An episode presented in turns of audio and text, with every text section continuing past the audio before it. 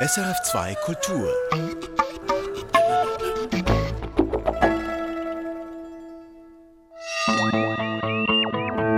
Wissenschaftsmagazin.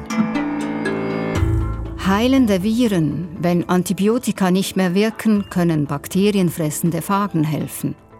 Singende Ozeanriesen. Wenn das Klima sich wandelt, ändert sich auch der Gesang der Blauwale. Und ergreifende Fakten. Wenn Klimaforschung uns erreichen soll, muss sie uns berühren. Dies und mehr hören Sie hier und jetzt im SRF Wissenschaftsmagazin. Am Mikrofon ist Katharina Bochsler. Schön, dass Sie dabei sind. Wir beginnen mit den Meldungen der Woche. Anita Vollmond, du hast eine Auswahl getroffen. Da geht es zunächst um die Überwachung von Coronaviren.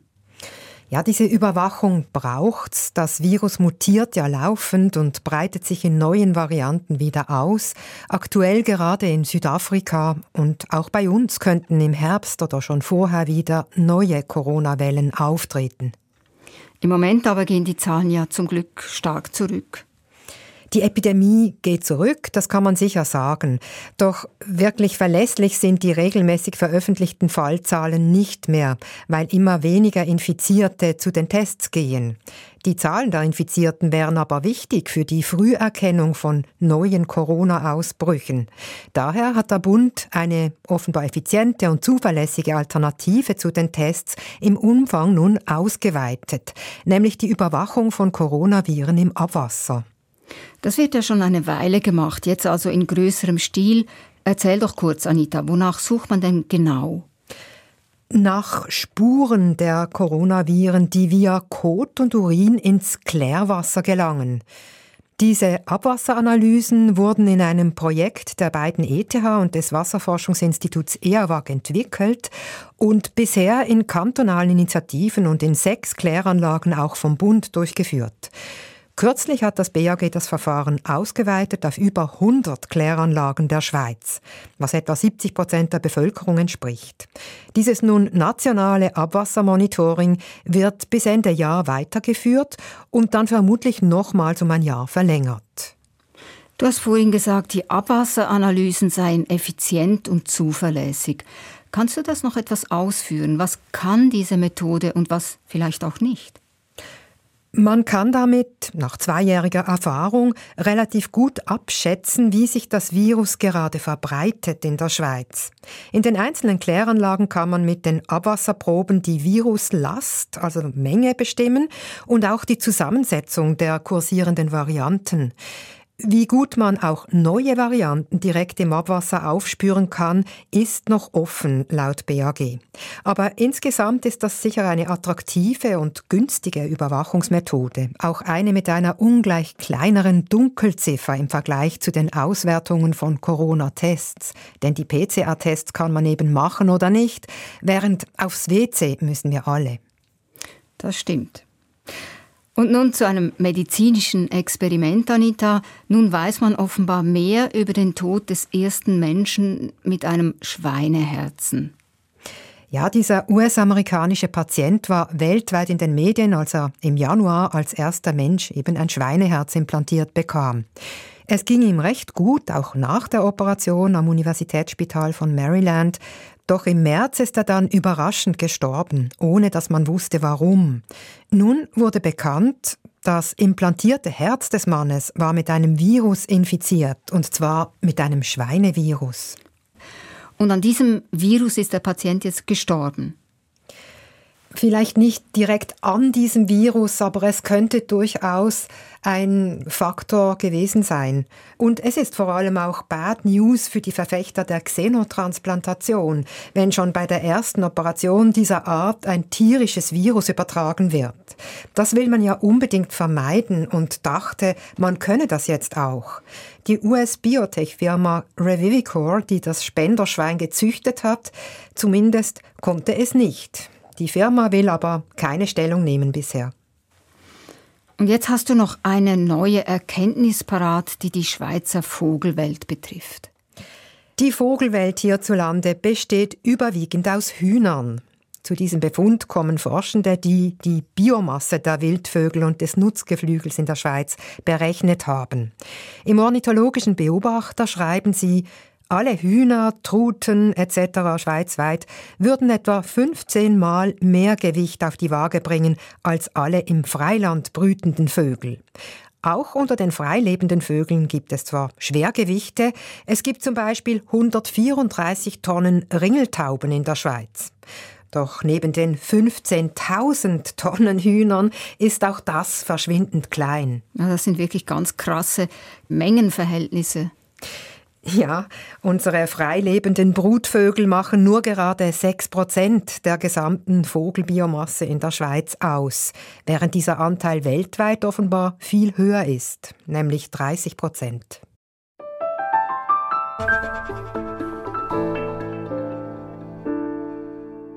Er ist 57 Jahre alt, er hat seit vielen Jahren schwere Arthritis mit heftigen Gelenkschmerzen, er nimmt deshalb Medikamente, die das Immunsystem drosseln, und er hat sich eine bakterielle Infektion eingefangen, gegen die kein Antibiotikum mehr geholfen hat.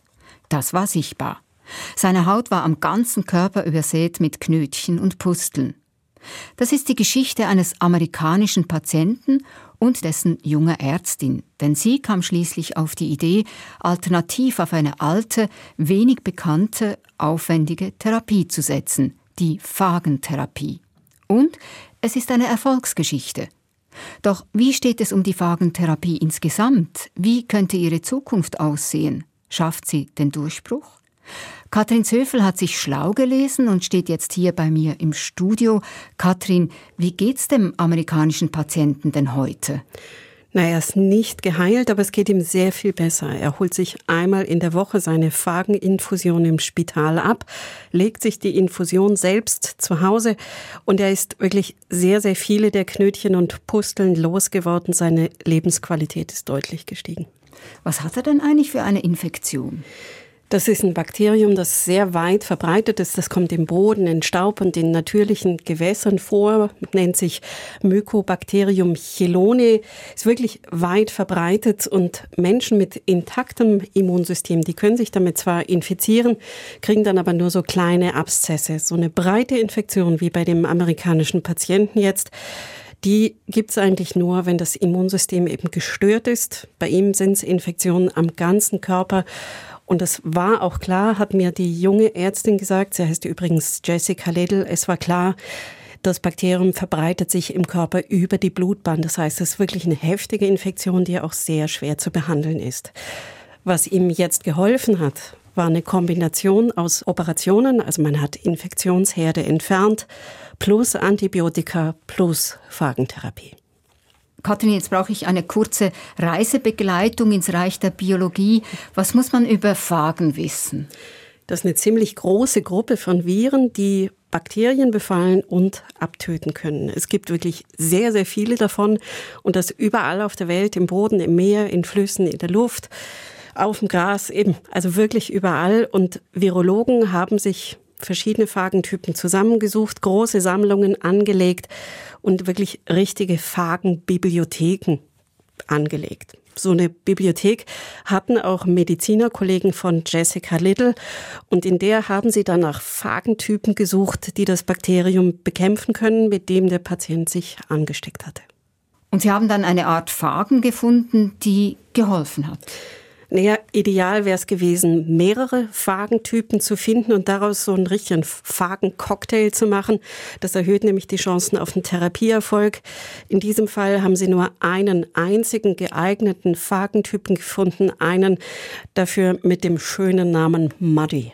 Mhm, also Englisch für matschig oder trüb. Ja, genau, matschig, trüb. In der Bibliothek war auch verzeichnet, wo man diesen Phagentypen zum ersten Mal gefunden hat. Das war in Südafrika unter einer am Boden verrottenden Aubergine. Also für Phagen ein richtig appetitliches, schönes Habitat. Ja, Matti hat sich seinen Namen wirklich redlich verdient. Und naja, klar, die Viren, die kommen da vor, wo die Bakterien auch vorkommen, eben im Boden oder nahe am Boden. Aber zurück zur Therapie. Sie hatten also immerhin den einen Phagentypen gefunden, der die Bakterien befallen und abtöten kann. haben dann im Labor eine große Menge davon hergestellt und sie dem Patienten als Infusion gegeben. Und wie gerade schon gesagt, das hat angeschlagen und der Patient bekommt die Therapie weiter. Und bisher geht es ihm gut, vor allem sehr viel besser als vor der Phagentherapie. Aber das klingt jetzt doch alles sehr, sehr aufwendig und nicht unbedingt so für die breite Anwendung geeignet. Ja, das stimmt. Einerseits. Andererseits ist das jetzt auch nicht die einzige Therapie, die so stark personalisiert funktioniert. In der Krebstherapie gibt es die CAR-T-Cell-Therapie, die auch stark personalisiert ist. Und man kann sich mit der Zeit, wenn die Phagentherapeuten mehr Erfahrung sammeln, auch vorstellen, dass es dann standardisierte Phagencocktails gibt, die man nicht mehr für den einzelnen Patienten herstellen muss. Wo steht denn die Phagentherapie heute insgesamt? Ja, gerade vor ein paar Wochen ist ein guter Übersichtsartikel erschienen und demnach gibt es inzwischen recht viele solcher Einzeltherapieversuche wie der eben in Boston, aber wenig groß angelegte systematische Untersuchungen. Und dieser Patient in Boston ist auch ziemlich typisch. Die Antibiotika, die er bekommen hat, die haben erstmal angeschlagen tatsächlich, aber eben nicht sehr lange. Die Bakterien wurden resistent und dann hatte er eben antibiotikaresistente Bakterien im Körper und es hat nichts mehr recht geholfen. Gerade dieses Mycobacterium chelone und nahe Verwandte, die sind wirklich bekannt dafür, schnell Antibiotikaresistenzen zu entwickeln und entsprechend Probleme zu machen. Also Antibiotikaresistenzen sind ein wichtiger Punkt, der Phagentherapien attraktiv macht. Das ist Punkt eins und Punkt zwei sind Implantate. Also zum Beispiel Gelenksimplantate, da hört man ja öfters von Infektionen nach der Operation. Das stimmt. Und was tricky ist an den Infektionen, ist, dass das oft in so Biofilmen ist. Und in den Biofilmen sind die Bakterien recht gut geschützt vor dem Angriff von Antibiotika zum Beispiel.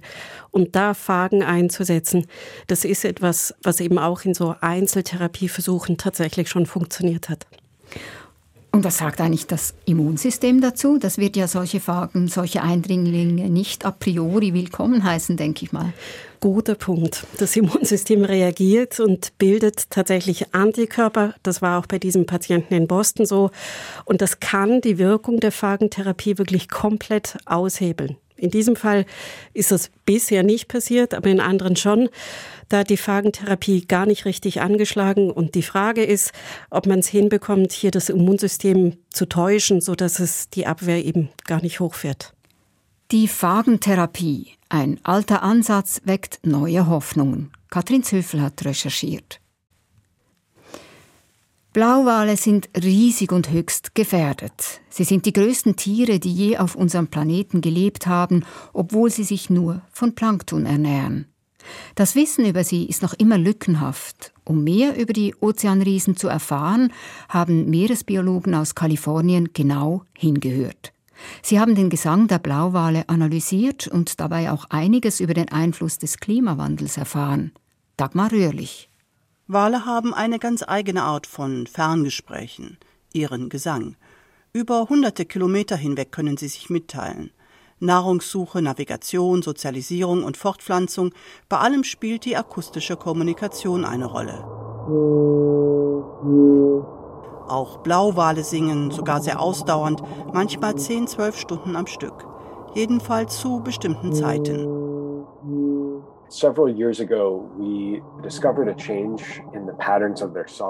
Wir haben bei einer Wahlpopulation vor einigen Jahren entdeckt, dass sich die Gesangsmuster der Tiere im Jahresverlauf verändern. Die Population, deren Futtergründe vor der Westküste Nordamerikas liegen, sinkt verstärkt gegen Ende des Sommers und im frühen Herbst, genau dann, wenn die Wale zur Fortpflanzung nach Süden abzuwandern beginnen.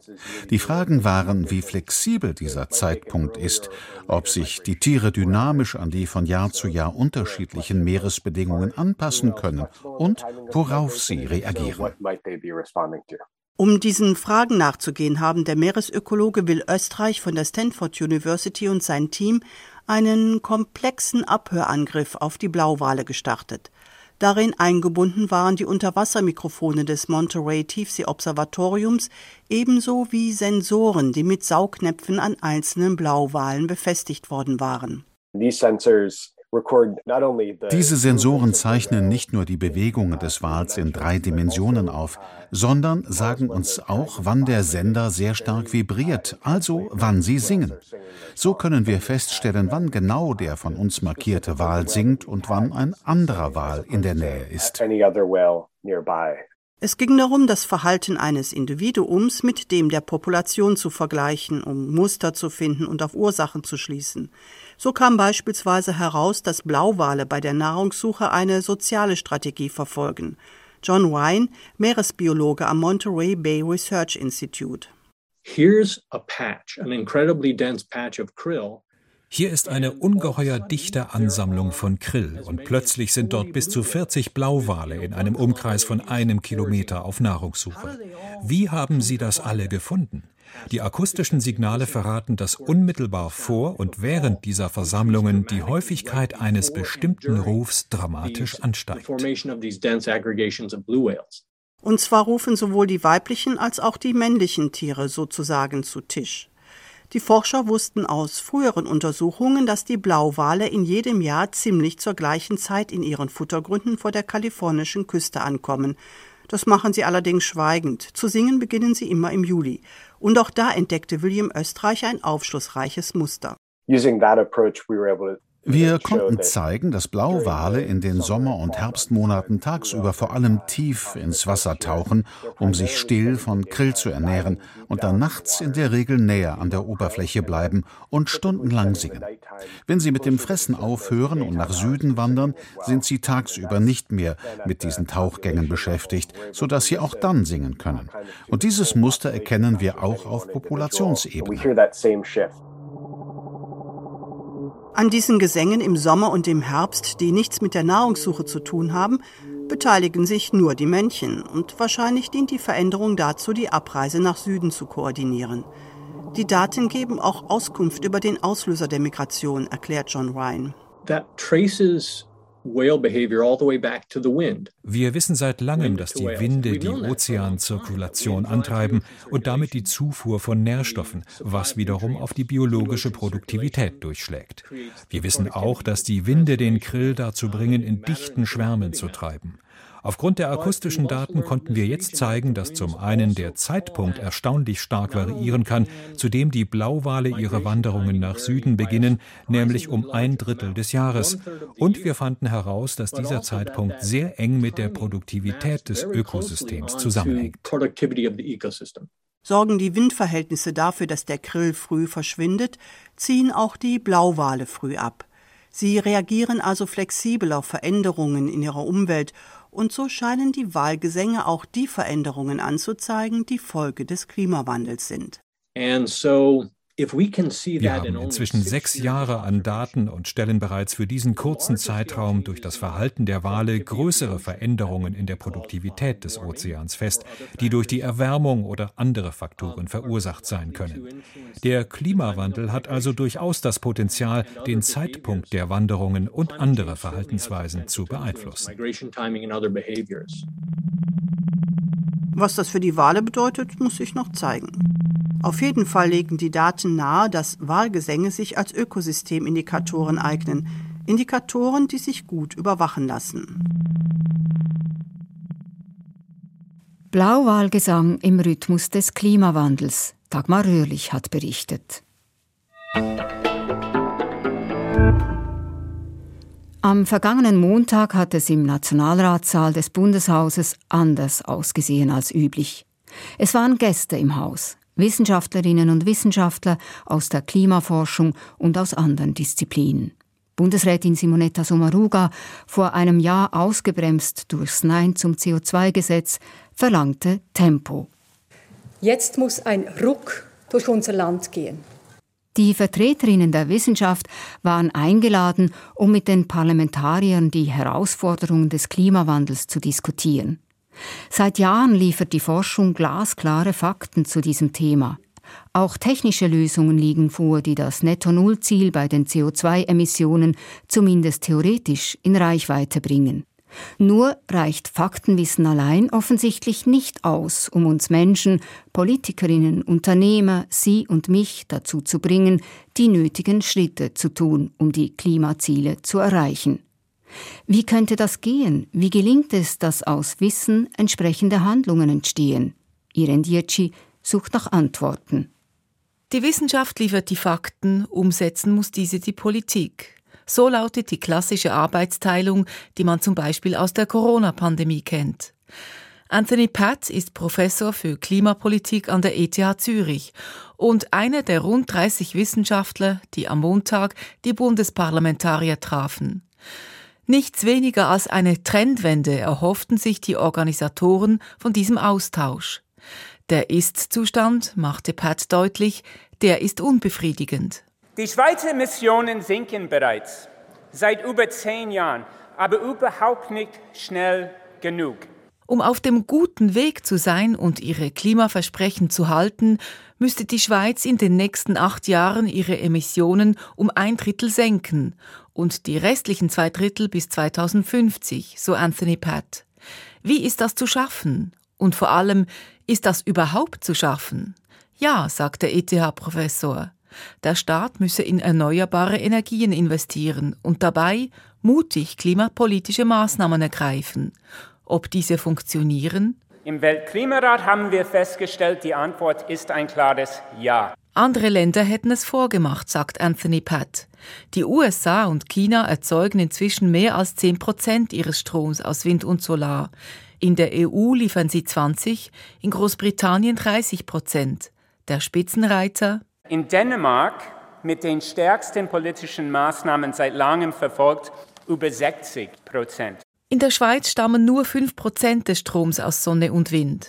Die Politik ist also gefordert, beherzter, mit mehr Commitment als bisher Maßnahmen durchzusetzen. Fragt sich, hat das in der Gesellschaft überhaupt eine Chance, nachdem schon nur das moderate CO2-Gesetz an der Urne durchgefallen ist?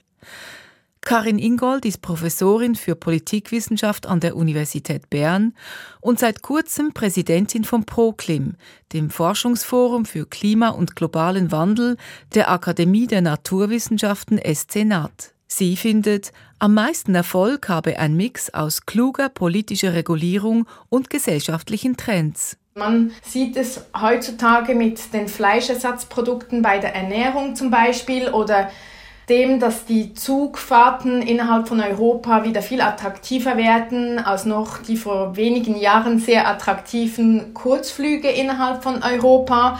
Und äh, man muss sich jetzt schon fast gesellschaftlich ein bisschen erklären, wenn man viel Fleisch isst oder noch viel fliegen möchte. Hilfreich sei auch, wenn sich das Umschwenken finanziell lohne, sagt Karin Ingold, etwa beim Heizen. Wenn man in 15 oder 20 Jahren sein Haus verkaufen möchte mit einer Gas- oder Ölheizung, dann steht man definitiv schlechter da und kann man nicht den Preis verlangen, den man verlangen könnte, hätte man eine Wärmepumpe. Das ist ein Fakt. Auf Trends setzen und dann smart regulieren, das Portemonnaie der Menschen schonen, das tönt gut. Doch es reicht nicht für eine nachhaltige Verhaltensänderung. Davon überzeugt ist die Umweltpsychologin Flavia Gosteli. Der gängige Umwelt- oder Klimadiskurs sei stark von harten Fakten geprägt. Der Mensch jedoch gehe oft vergessen. Alle bahnbrechenden Erfindungen bringen uns nichts, wenn es der Mensch dann schlussendlich nicht anwendet. Es brauche psychologisches Wissen, um Klimaschutzmaßnahmen möglichst so zu gestalten, dass sie gut aufgenommen werden und mit den Überzeugungen der Menschen übereinstimmen. Aber umzudenken, sich anders zu verhalten, als man es gewohnt ist, das sei nicht einfach, meint Flavia Gosteli. Also man muss sich schon bewusst sein, dass die Klimakrise als Thema ein sehr umfassendes Problem ist und auch ein bedrohliches Problem. Also wenn man dieses Problem zu Ende denkt, dann betrifft es schlussendlich unsere Existenz. Und das kann natürlich auch ein enormes Bedrohungsempfinden auslösen und Ängste und Sorgen auslösen, mit denen man eben unterschiedlich umgehen kann. Das sieht auch Rito Knutti so. Er ist Klimaphysiker an der ETH Zürich, Leitautor mehrerer IPCC-Berichte und einer der führenden Köpfe in der Schweizer Klimaforschung. Knutti ist nur halb optimistisch, ob die Transformation gelingen wird. Der größte Teil der Lösungen sei zwar da, aber das Problem ist, wir wollen nicht wirklich. Wir stehen uns selber gegenseitig im Weg, dass wir nicht fähig sind, mehrheitsfähige Lösungen zu finden. Knutis Skepsis hängt auch mit der Corona-Pandemie zusammen. Er sagt, Erst habe er daran geglaubt, die Schweiz würde diese Krise solidarisch überstehen. Aber wenn man die zweite Phase der Pandemie anschaut, sieht man, dass es dann eben doch sehr oft wieder von Individualismus und eigenen Meinungen und Lobbyismus geprägt wurde und dass die Bereitschaft, zusammenzustehen für ein gesellschaftliches Gut, dann eben doch nicht so groß ist. Das Gleiche könne bei der Klimakrise passieren, sagt Reto Knutti. Studien hätten gezeigt, dass es zum Beispiel keinen Zusammenhang gebe zwischen Bildung oder Intelligenz und der Besorgnis um den Klimawandel. Wer intelligenter ist als der Durchschnitt oder sich mehr Gedanken macht, ist einfach polarisierter auf die eine oder andere Seite. Nüchtern stellt Knutti fest. Wir sehen in verschiedensten Bereichen der Gesellschaft eben diese Polarisierung, dieser Trend zu ich, ich als Individuum denke, ich, ich will es so und alles andere ist mir egal. Was also tun? Reto Knutti sagt, der Klimawandel brauche einen neuen Diskurs. In der Politik zum Beispiel schwebt ihm eine Klimataskforce vor. Ich würde es unbedingt unterstützen, wenn, wenn die Schweiz eine, ein Gremium hat, das äh, Parlament und, und, Bundesrat berät in Klimafragen, wobei Klima wesentlich breiter sein sollte, inklusive ökonomische Fragen, Energiefragen etc. Vielleicht auch nicht nur die Wissenschaft umfassen sollte, sondern Leute aus Stromkonzernen oder anderen Bereichen. So könnte es gelingen, PolitikerInnen dazu zu bringen, endlich an einem Strick zu ziehen dann wären mutige politische Schritte eher möglich, zum Beispiel Pflichtvorgaben für Solardächer auf Gebäuden. Eine aktuelle Umfrage zeigt, dass die Bevölkerung hier weiter ist als der Bund. Drei Viertel wollen eine Solarpflicht sogar auf bestehenden Gebäuden. Die Aufgabe der Wissenschaft sei es, Fakten zu liefern, sagt Reto Knutti. Sie sei aber auch gefordert, den Weg von den Fakten so weit zu übertragen, dass es die Menschen auch betrifft, in einem emotionalen Sinne betrifft. Knutti verweist auf den amerikanischen Verhaltenspsychologen Daniel Kahnemann. Dieser habe einmal gesagt, Nobody ever made a decision because of a number, they need a story. Also niemand hat je eine Entscheidung getroffen aufgrund von einer Zahl, sie brauchen eine Geschichte. Solche Geschichten müssten viel mehr erzählt werden, denn es gäbe sie zuhauf die Geschichte der Elektroautofahrerin, des Ökofreaks, der Klimajugendlichen, des Technologie-Nerds. Sie alle hätten etwas gemeinsam, eine Vision, wohin sich die Gesellschaft bewegen könnte. Mit guten Geschichten die Geschichte ändern. Und eine solche Geschichte erzählt Irin Dietschi im Kontext-Podcast, abrufbar bei srf.ch, Stichwort Klimaangst. Und mit der menschlichen Schwierigkeit, Wissen in Taten umzusetzen, sind wir am Ende dieses Wissenschaftsmagazins angekommen. Redaktion dieser Ausgabe Anita von Mont, Moderation Katharina Bochsler. Das nächste Magazin aus der Küche der SRF Wissenschaftsredaktion hören Sie wieder in einer Woche zur selben Zeit am selben Platz. Bleiben Sie dran, wir tun's auch. Erfahren Sie mehr über unsere Sendungen auf unserer Homepage srf.ch-kultur.